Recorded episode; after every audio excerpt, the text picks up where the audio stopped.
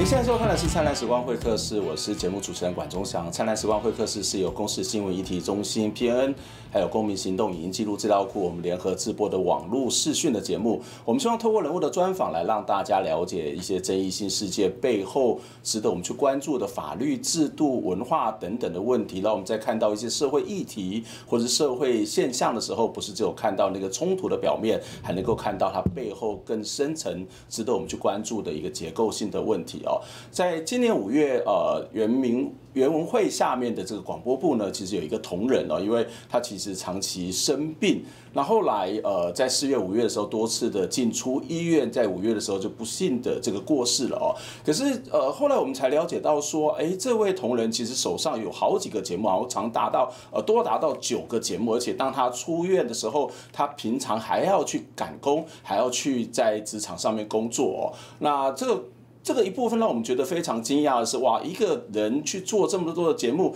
也许在传播业界其实也不是太了不起的事情，可是让大家更惊讶的是，哎，这一位同仁呢，他过世之后，他其实没有办法得到相关的一些抚恤，他还必须在呃原民会、原文会里面，或者是一些原民台，还有这广播部的这些同仁们一起帮他募款，一起来帮他处理这个，透过这种所谓的后续的这些所谓的募款的方式来去处理他这个相关的这种所谓的呃丧葬的事宜哦。那因为他其实并不是一个正式的员工，而是一个承揽的员工，但是一个承揽员工，他却必须要承担这么大的这个节目的制作量、工作量，让人家觉得非常的匪夷所思。所以，我们今天节目当中呢，就要来跟大家谈这个议题，从这样的一个不幸的事件，去了解到这些事件背后更值得我们去看到的原住民族的相关的媒体传播里头的权益，我们就要关注的这些劳动权益等等的部分哦。今天在节目当中跟大家邀请到的是原会工会的成员古木瓦旦，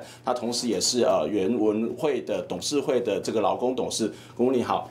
呃，老师好，然后各位观众大家好。呃，其实我们刚刚谈到了这样的一个主题，其实让大家谈到非常非常的感到非常非常的难过。可不可以先请你告诉我们，这到底发生了什么事情呢？呃，就是我们那个刚老师提的那个我们广播部的同仁，其实呃他就是承揽人力。嗯、那其实呃为什么是承揽人力？是因为呃。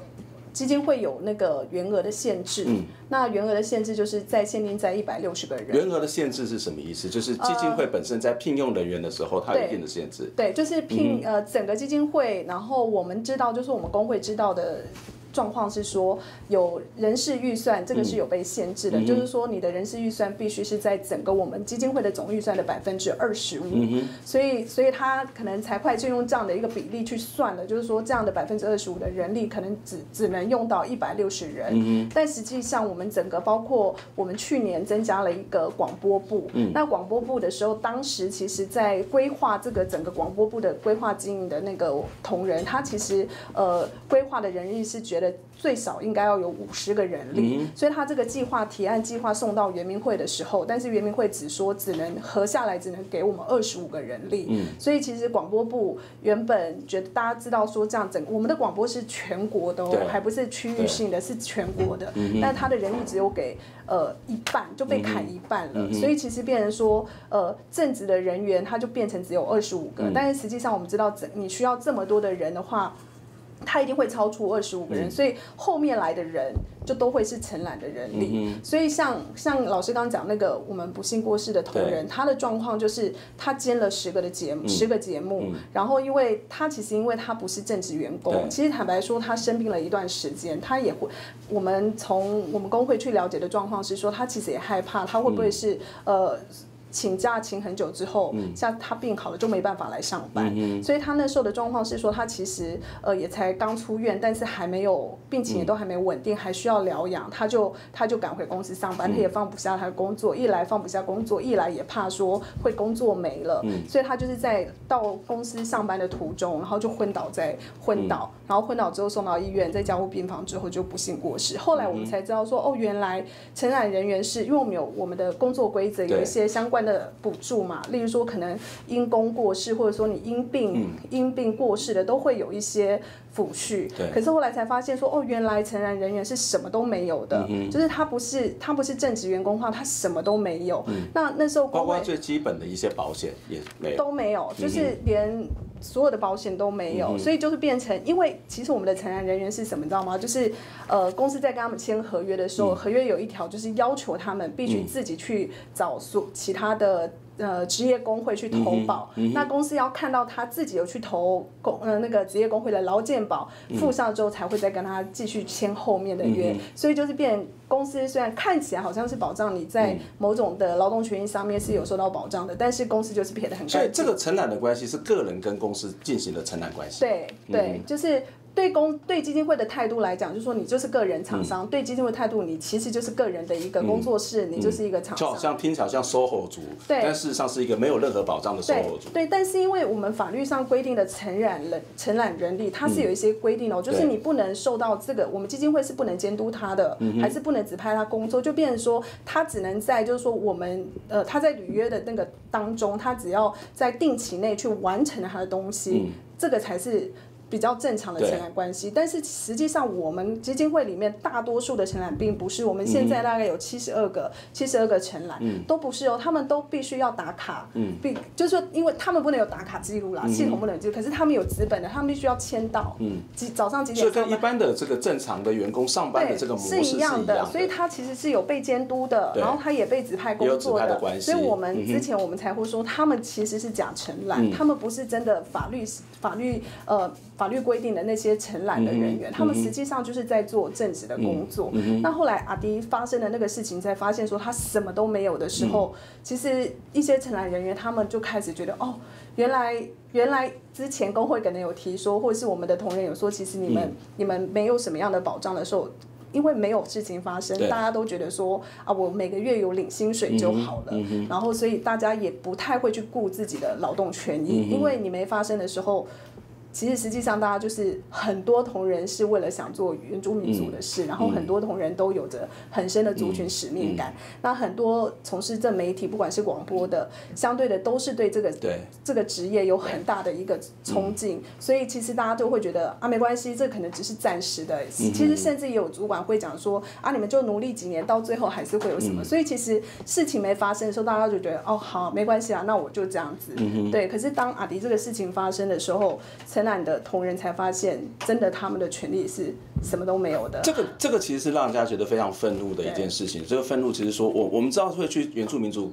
电视台工作，不管是在广播部或者电视部，事实上都有非常强的使命感。对因为在长期以来，台湾的原住民族的文化，不管是语言或者教育，受到现即便是现在都是如此嘛，都是非常受到严重的排挤跟打压。所以很多人他是站在一个我怎么样去保存我们的族群的文化，怎么样去跟社会对话，甚至去振兴这一种所谓族群文化的使命进去，可是他却遭到这样一个对待，是让他觉得非常不可思议。对，嗯哼。所以在这个过程里面，其实呃，我们待会会来谈所谓的一般的在承揽或者是在一般的这种所谓的派遣，这些非典型雇佣当中，当然是一个所谓多暂时性的这种补充的能力。可是它其实是刚刚你谈到是一个假承揽的问题。我们再会再真正来谈这个部分。可是我有一个比较好奇的是，我们知道在传播界工作，不管是特别是在做制作公司、制作单位，一个人手上有三四个、四五个节目，事实上是一个很普遍的事情。对可是你刚刚谈到说，不只是九个，是十个。对这个在原民台、在原著名的广播节目当中，也是一个很普遍的事情吗？呃，基本上，因为我们基金会它是去年我们才接广播的业务嘛，嗯、那其实如果是以我们自己原本是做电视的，然后节目部的，他们都觉得很压抑。他说：“哇，他今天十个节目。”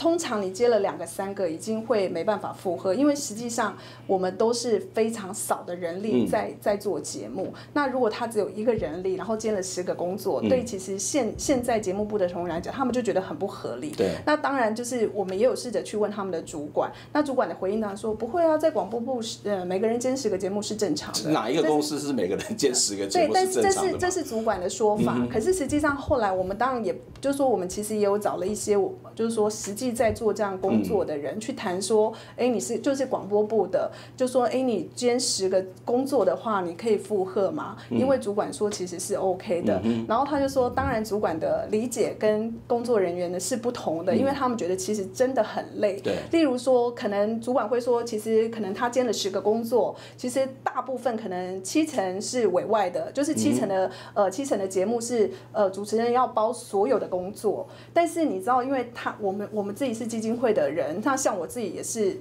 我也做过节目，嗯、我们会很多时候会是，虽然我们跟这个厂商哈，例如说我们把主持人当一个厂商，就是他我们有合约上面的限定说，哎，你必须要独立完成所有的工作。嗯、可是如果这个主持人有困难的时候，嗯、例如他可能要约一个可能正在发片的艺人的时候，嗯、很难约，很难约的时候，他可能就会。请我们帮忙嘛？嗯、那对他来讲，反正他是他可以走的啊。他对这个这个公司是没有没有那么深的、嗯、深的责任感的。嗯、可是我是在这个工作的人，我就会想尽办法去帮助原本应该他要做的事情。嗯、虽然我们就发现说，其实阿迪他做了很多这样的事情，嗯、就是他可能接了十个节目，虽然有可能七八七八个节目是委外的，嗯、但是他在委外的这个节目当中，原本应该都是外面的主持人必须要做的工作，他、嗯、但是他也必须要去。去帮忙，嗯、那因为他自己本身就是。在演艺界，这个他他，因为他其实是算资深的资深的工作人员，所以他也认识了很多的艺文界，所以他在他在呃邀约的过过程当中也会比较就是比较顺利，嗯、所以很多的主持人就会借着他这样的长才，嗯、然后就会把工作丢给他。嗯、那就像我刚刚讲的，我为了责任，我为了要完成我兼的这些工作，希望他可以完成，虽然这不是我的工作范围，我还是会去做。嗯、然后再来就是说，因为呃。你知道，老师这样媒体的工作，有的时候我们还必须看这个主持人的时间，或是我们的我们的录音室，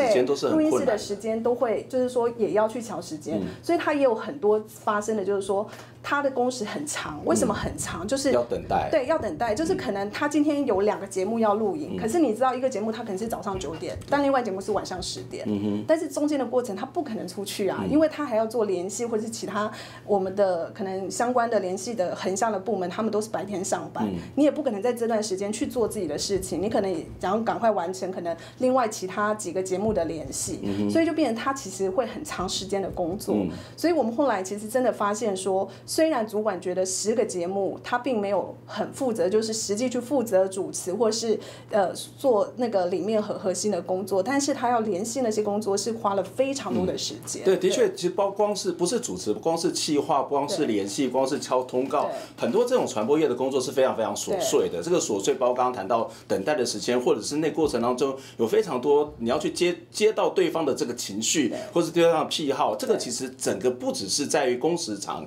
而且在心理压力其实也是非常非常大的哦。那我其实有点好奇，就是这个事情发生的，这是非常不不幸的事情，然后其实你们也有员工自己去发动这个募款，资方的态度是什么呢？原文会的态度是什么呢？老师，我跟你讲很好笑，游泳会的态度说，哦，我们会请行政人员去协助看看他的劳健保的后续，就是撇得很干净，uh. 就是说，因为他就是。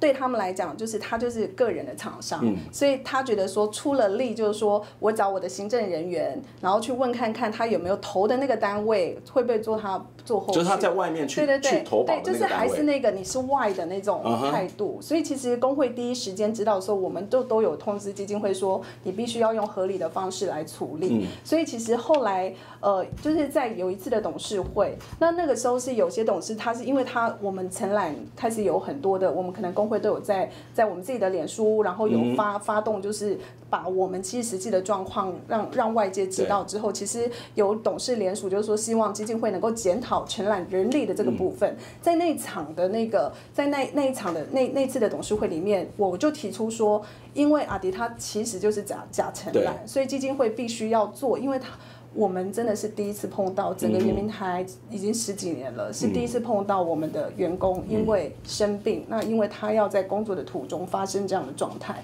我说，其实于情于理，而且我们真他真的就是在做正职的工作，我们违法在先，嗯、我们就是假承揽，我们就不符合原本承揽人力做的工作这样的一个规定，嗯、所以后来在那个董事会的那次决议，其实也得到其他董事的共鸣，就是他会按照工作规则的，就是说正职员工的条例，对，给他抚恤，但是是用自筹款，嗯、因为我们没有编列一个预算是自筹款是从哪里来？自筹款就是可能我们我们各节目他可能是去外面外面接的案子，嗯、然后。我们自己文心部想办法去、嗯、去呃去筹到的一些钱，可能就是制作一些额外不是在我们预算内的一些工作得到的费用。虽然是第一次发生这么不幸的事情，其实从一个正常的公司来讲，它一次都不应该发生，因为它其实是涉及到一个制度的问题。可是刚听到这个所谓的原文会说这些相关的高层在做这种所谓的检讨的时候，其实也是在。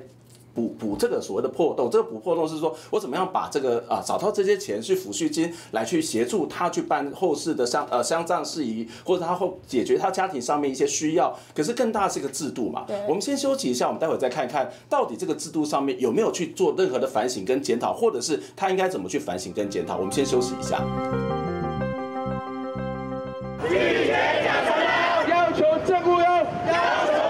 大日头之下，有北部条控机，我们会工会代表来到外面会控机。我们出外景什么的，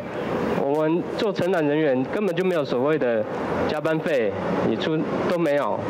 我们也做的事也是跟他们一样。两百五十人里面就有七十二人是用承揽，到就是大概有三成的人力是用承揽。那其实这些承揽有些同仁都已经超过一年以上了，也代表说这个工作其实是跟正职一样，它是必须要。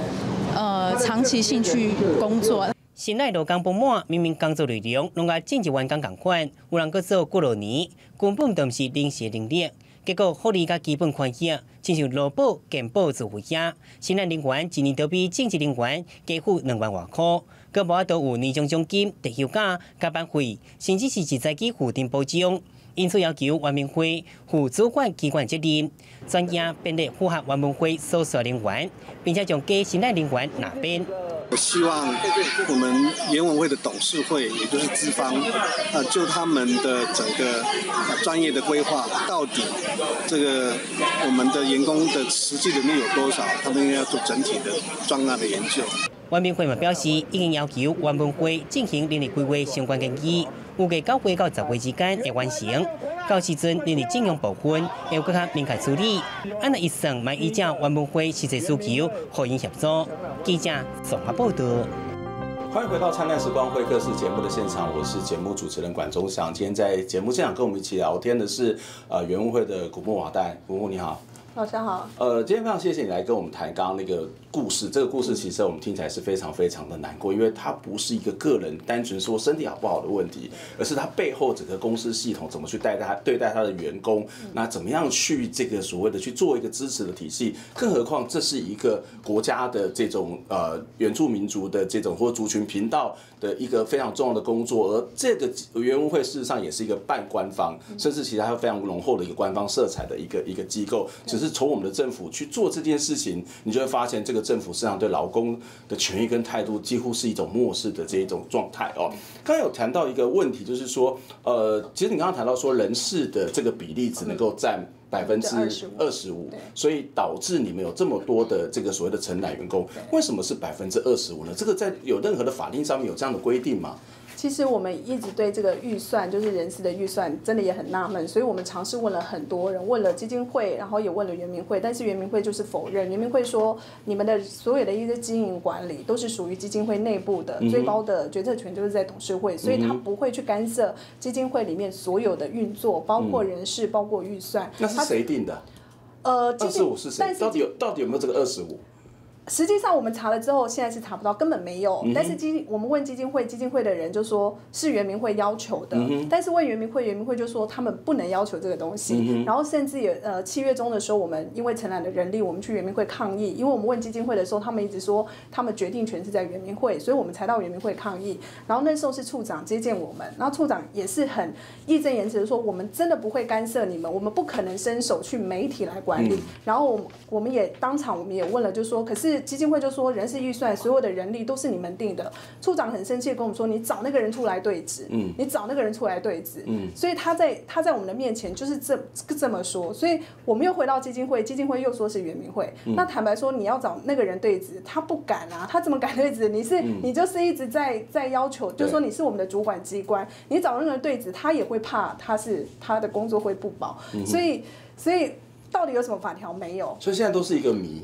是一个谜，嗯，对，其实就是、嗯、就是一个谜。可是你说最早是百分之二十五，但是其实我们从公广集团离开的时候，袁文会接经营原原明台这个时候，其实有很多的办法是都还是。因为他们只有半年的时间去筹措，然后去经营，所以其实像有关我们的薪资要点、我们的考绩要点办法都没有都没有出来，所以我们工会第一年都打这个打得很打很久，然后终于出来之后算算之后才发现，其实我们的人人事预算一定会超过百分之二十几，因为但是你这个考绩你一定要给人家的，所以后来重新做评估之后算了之后，其实我们现在的人事预算早就超出百分之二十五了，所以你说。二十五最早的二十五到底是谁定的？没有人要承认，也没有人要说清楚。可是现在实际上我们应该已经有百分之三十几、四十几，因为你还必须要算我们每年考金生的，因为我们一百里。呃，二零一四年员工会经营到现在，所以其实在这过程当中，我们已经有同仁是呃，因为考绩好，然后必须升等的，就是要加薪的。所以你这样整个算起来，其实我们的整个每年的人事预算费，它就是已经超出了百分之二十五了。但是到底谁定的？现在都没有人说实话。嗯，会使用这样的一所所谓刚刚谈到所谓的派遣，或者是刚刚谈到承揽，事实上在政府的一个相关体制，其实常常可以看得到的。可是当时做这些工作的目的，事实上这样的工作的类型的目的是一种补充。就是啊，临时性的工作，所以我们就需要临时性的人员。可是你刚刚谈到记者，哎，或者是在一个电视台的一个所谓的制作人员，他事实上通常就是一个长期性的聘任的关系，更何况你刚刚谈到是一个职位的关系。可是，在现实的运作上面，的确会常常会发生这个事情。但是，我觉得比较好奇的是，其实你们正职的员工并没有聘满吗？没有。在一个没有聘满的情况底下，为什么还大量的使用这个承揽呢？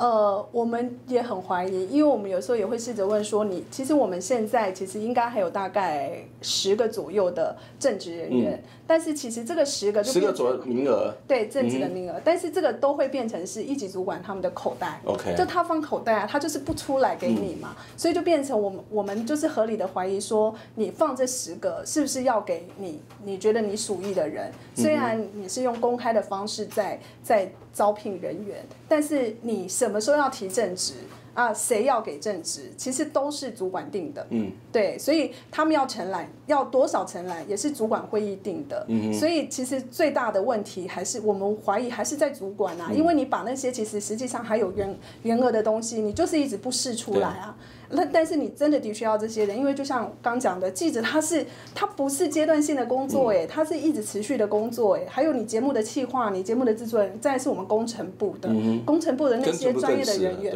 你都是都是持续式的工作，所以他们就根本就不是承揽嘛。但是你你要这么多人，那你基金基金会是不是应该要努力去想办法去说服可能主管机关说，的确我们需要这么多人力，那是不是可以让我们真正的独立营运自主？我们可以，例如像公式，其实超出了很，就是说，其实人事预算是他们的一半，但是公司有有很努力的在自筹这个部分。那如果我们真的是独立营运自主，如果主管机关真的没有干涉我们的人事预算，那我们真的也很想问，那到底基金会？不能做吗？嗯哼，即使刚刚谈到圆明会没有任何的直接的这种所谓干预，即使真的没有，但是其实在制度的设计上面，它事实上就可以决定这个公司这个机构的存活，而甚至刚刚谈到的这个制度的设计上面，也会让很多的人事权是掌握在特定人的这个手上，也许是基金会，也许是主管，也许是其他各个部分，所以那个所谓的公开透明，或者是在那个制度本身的健全，其实是很重要的。其实说实在的，这个圆明台整个的这个发展当当中啊，它事实上一直处在一种不稳定的状态。从过去的呃台式到东升到公视，现在是一个独立的这个在原文会下面的一个独立的机构，看起来是一个独立的机构。那看起来是比过去稳定了，因为不再是在找别人来去经营嘛，哈，那不是那种所谓委外的方式看起来稳定。可是它问题还是一样很多。作为一个资深的员工，你怎么去看待在这几年这个不断的换老板、不断的换雇主，然后不断的在工作不稳定的状况，这几年来有什么样的变化？有更好吗？呃，其实我们其实我们自己 同仁在讲说，我们其实真的内心很大的一个呐喊，就是说我们可以不要再流浪了。你看，其实从最早的台式文化到东升，然后在公司，其实原本大家以为说在公司我们已经是一个会有安稳的家了，因为那时候公司法已经明定说公广集团包括圆明台嘛，所以我们就一直以为说哇，它原来是哎，我们可以在这边很长远的一段时间。可是因为后来后来原文会的设置条例才成立嘛，所以它的条例里面。里面就说你要经营，其实当时也公广公视法还没有修法，所以它其实并没有这个原民台在里头。对，对，但是在这个呃这个所谓的广电法的相关修正案的时候，有提到就是他们要去优先承揽这些族群频道。对对，对，所以后来后来就有就原民台就从东升到这里。对。其实我们在这边也八九年了，八八九年时间。嗯、可是因为有原文会的成立，所以后来就是。有一大段的时间就是处理那个法律竞合的问题，嗯、因为就变成有两个法都要承接原民台，所以后来最后，但是呃，立委很多都觉得，既然是原住民的媒体，就不应该附属在公视的底下，所以最后就到原文会经营。但是知道我们在公视的时候，公视有公视法，嗯、可是我们现在是没有原原住民族传播法的，嗯、所以其实它就是像一个没有遮盖的一个基金会。嗯对，那我我想说，可能其实老师是媒体的媒体的老师，可以知道，其实像我们上一届的上一届的呃台长，嗯、他他在离职的，他没做满，然后就离职，嗯、然后他写了一一份声明书，嗯、然后他写了很多很多的，然后他也提出了一些问题。那我这边不讲说他的他自己本身的经营管理，嗯、我只是讲说他提的一些声明，例如他觉得政治干预。对。例如，他觉得其实真的没有独立自主营运，嗯、那我也我们也必须进，我们工会的同仁也都觉得，其实是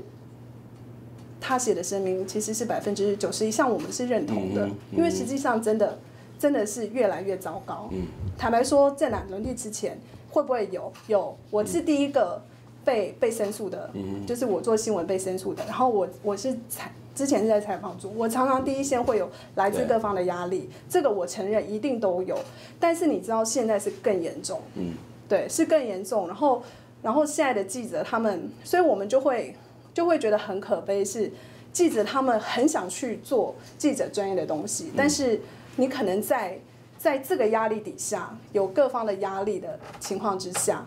我们之前工会自己有谈说，我们真的很害怕，嗯，我们没有办法做好监督的责任，对因为我们在原文会的里面，他他又刚他又是呃原民会。的预算拨给我们单位，又是我们的主管机关，所以这个是一个立法院，它有对，所以这个是一个对。你说我们独立营运了吗？但是其实它的问题还很多，对，反倒是我们觉得没有一个屏障在保护我们，那你就是直接就是赤裸裸的。这个你刚刚谈到一个非常重要的一个点，就是刚刚谈到那个遮盖的部分。过去在公广集团下面，可能还有一个公示法，当然公公广集团这个做的好不好是可以被评价的，甚至我们知道，当然会独立出去。有一个很重要的说法是，我们要的是原住民的公共电视、公共媒体，而不是一个公广集团的公广媒公共媒体嘛？这当时其实有很大的一个争议。可是当你开始独立之后，你会发现没有一个法去做遮盖。那如果可以有这个法出来，也没有什么问题。也许相对之下会比现在好一点。可是他现在一直面临到一个很有趣的状况，就是你在原文会下面，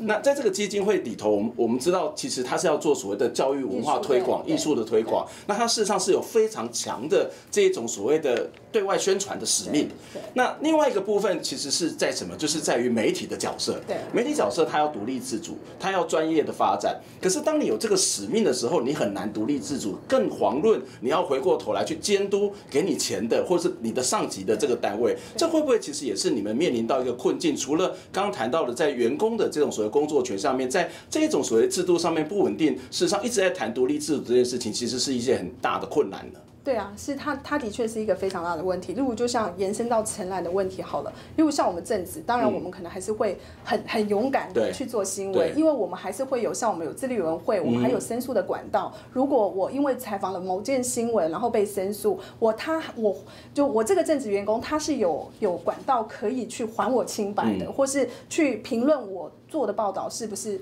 是不是？而且你也不用担心，对，隔天就没工作。对，我也不用担心说基金会会因为我做了这则报道被、嗯、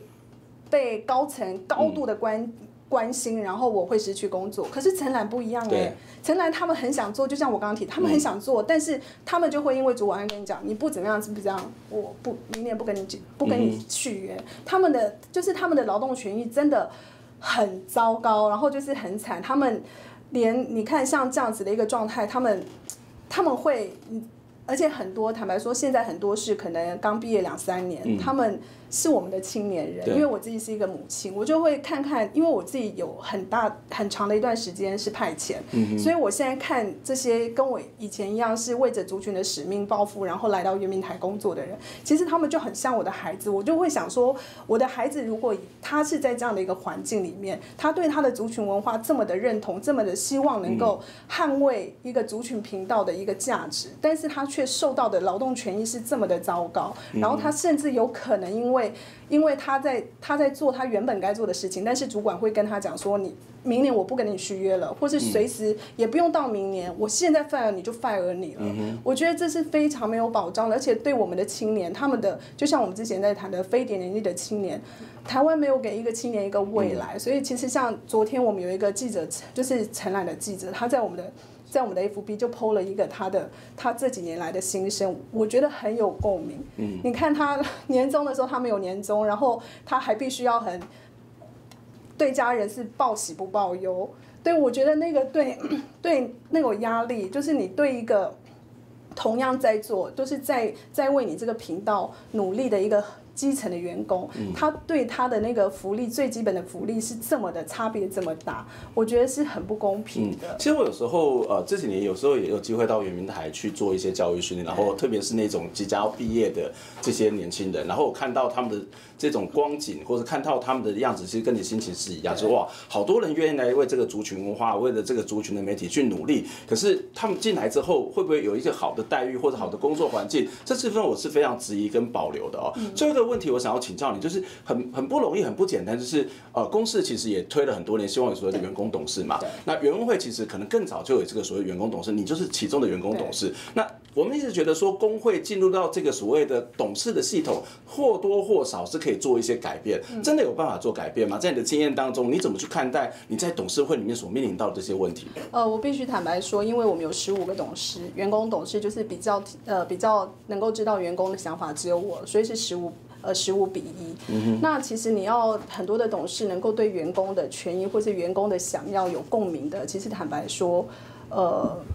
要非常非常多的努力，因为其实。董事他们来自各同不同的专业，他们关注的、关心的点会不一样。例如，他可能是来自译文的，他可能会比较多关注的是，哎，你这个译文的，你的整个是经营方向。那如果你是来自于就是传播的，他可能比较会着重在你的新闻的采访。所以，其实坦白说。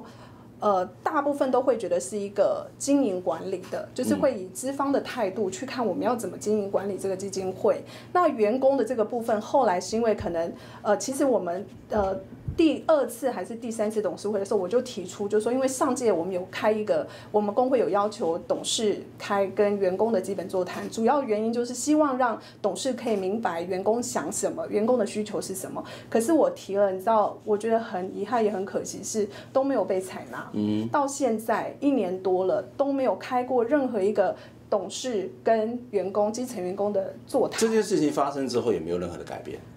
其实就是员工就会觉得。其实员工就会想说，那董事到底对员工的想法态度在不在乎，还是他们都只听一级主管每次在董事会所报的？因为其实他还是有落差。那工会提出来，并不是说员工想怎么样就怎么样，我们只是希望说员工的声音可以被这些在董事会的高层能够比较公平的去看待。因为我们知道有的时候一级主管提的，也许是他们的抱负、他们的他们的需要，那他们可能不会去管人力的这个部分，但是员工他是实际在。操作这些工作的人，他也希望就是说，董事可以听到真正在操作这些工作人的难处，然后去做一个比较合理、比较能够合乎呃现况的这样的一个决策。对，我想这是一个最基本的，就是呃很多时候我们有些理想，可是在实务上面，其实是在第一线的员工他们在为大家打拼，而所遭遇到的一些。不不对等的，或是觉得不公平的待遇，其实也都是第一线的员工。任何一个公司要好，任何一个机构要好，任何一个使命感要好，事实上对于劳动的权益，这是最基本的。我相信有很多的年年轻人或者很多的原住民的青年，一直很想要投入到这个所谓的传媒的行业，来为原住民族的这个所谓的文化传承也好，沟通对话也好，或者去发扬这样某种的精神跟文化也好，都充满了非常多的理想。可是如果我们的主管机关，如果我们的这个所谓的电视台本身不给这些人有好的工作条件，好的待遇或者是一个合理的劳动条件，我相信这些专业都无法发挥，反而会让更多的人他在这个过程当中不断的这种所谓的挫折，而让这种所谓的族群文化或是这种所谓的族群的精神受到非常大的伤害。今天非常谢谢古木来接受，希望下次有机会再来跟你请教相关的问题。我们下礼拜空中再会，拜拜。